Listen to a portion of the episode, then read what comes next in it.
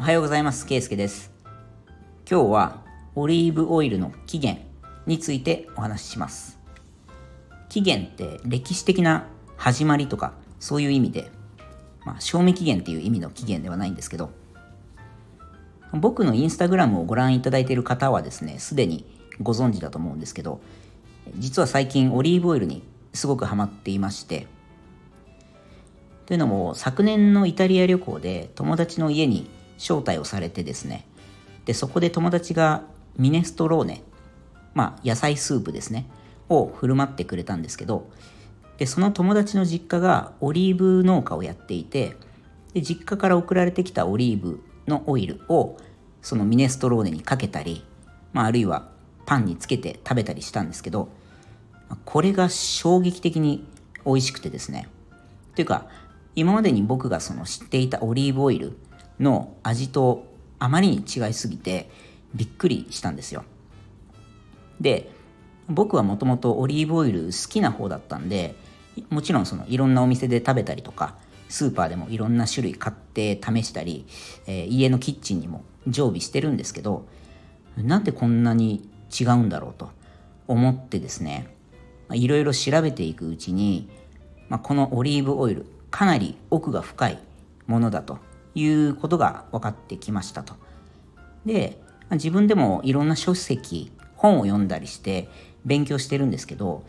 まあ、どこかでこう発信もしていかないとなんか自分の知識だけで留めておくのはすごくもったいないなと思いまして最近インスタグラムでもちょこちょこオリーブオイルネタで投稿してるんですけどであの喋りたいことも全部喋っていくと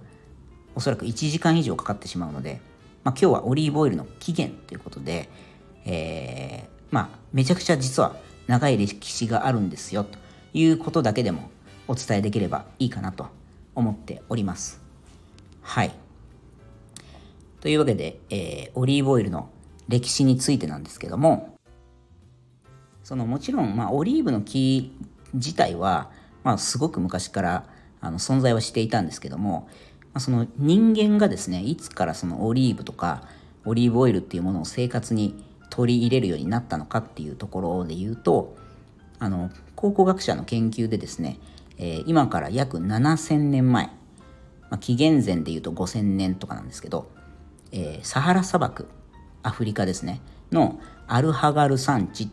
あ、これは今で言うとその北アフリカのアルジェリアとかのこう南の方にあるえー、山があってですね。でそこの、まあ、とある岩の顔面に、えー、彫刻が描かれていましたと。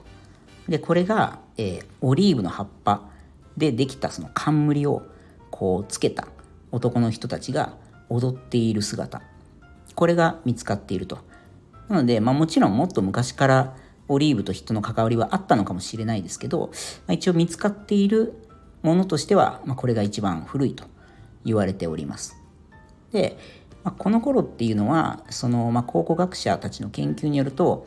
まだその人の手でオリーブの木を栽培するっていうところには至っていなくって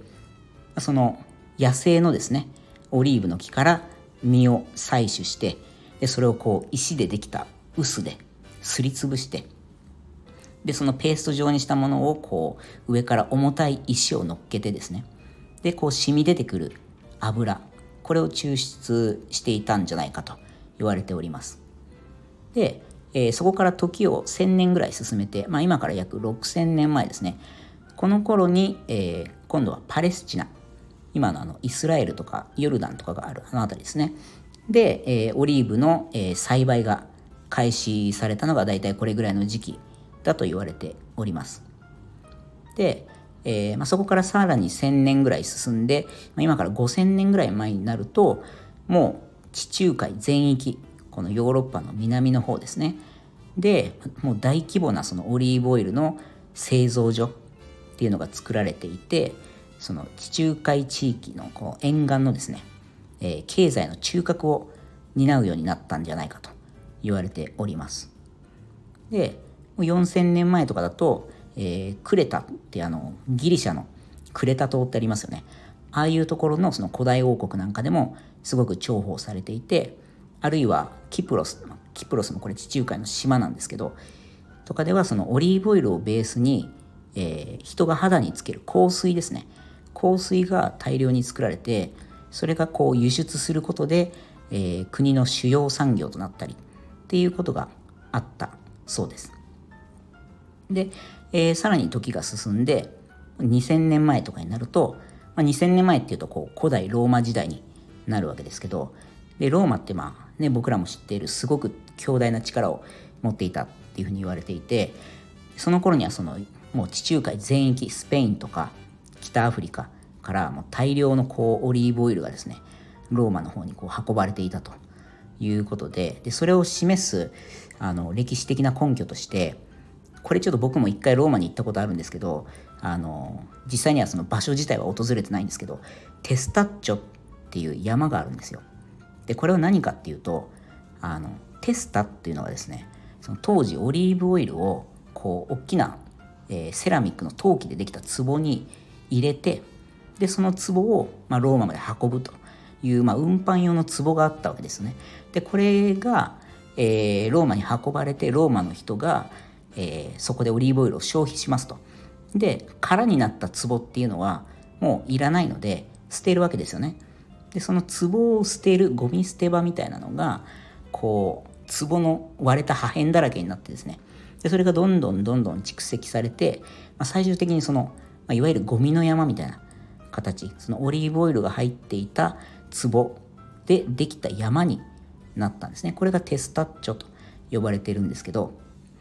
でこれがまあもの山になるぐらいなんでものすごい量ありますと。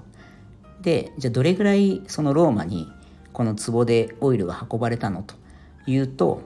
推定約18億リットル。18億リットルってどれぐらいの量なんですかね。よくあの小学校の屋上とかにあった25メートルプールとかあるじゃないですか。であれにそのプールに水がパンパンに張られてる状態が約54万リットルなのでそれで計算すると、まあ、プール3300個分っ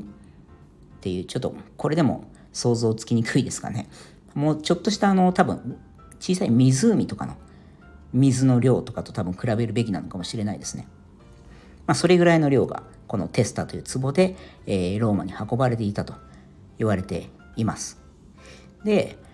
まあ、当時のですねその古代の人たちがじゃあオリーブオイルどのように使っていたかっていうことなんですけど、まあ、もちろん今日の僕たちみたいにその料理にかけたり香り付けにっていうのはもちろんあったと思うんですけどでそれ以外にも例えばまあお肉にですねあのかけて臭みを消したりあるいはその生活の中でこう立ち上ってくる悪臭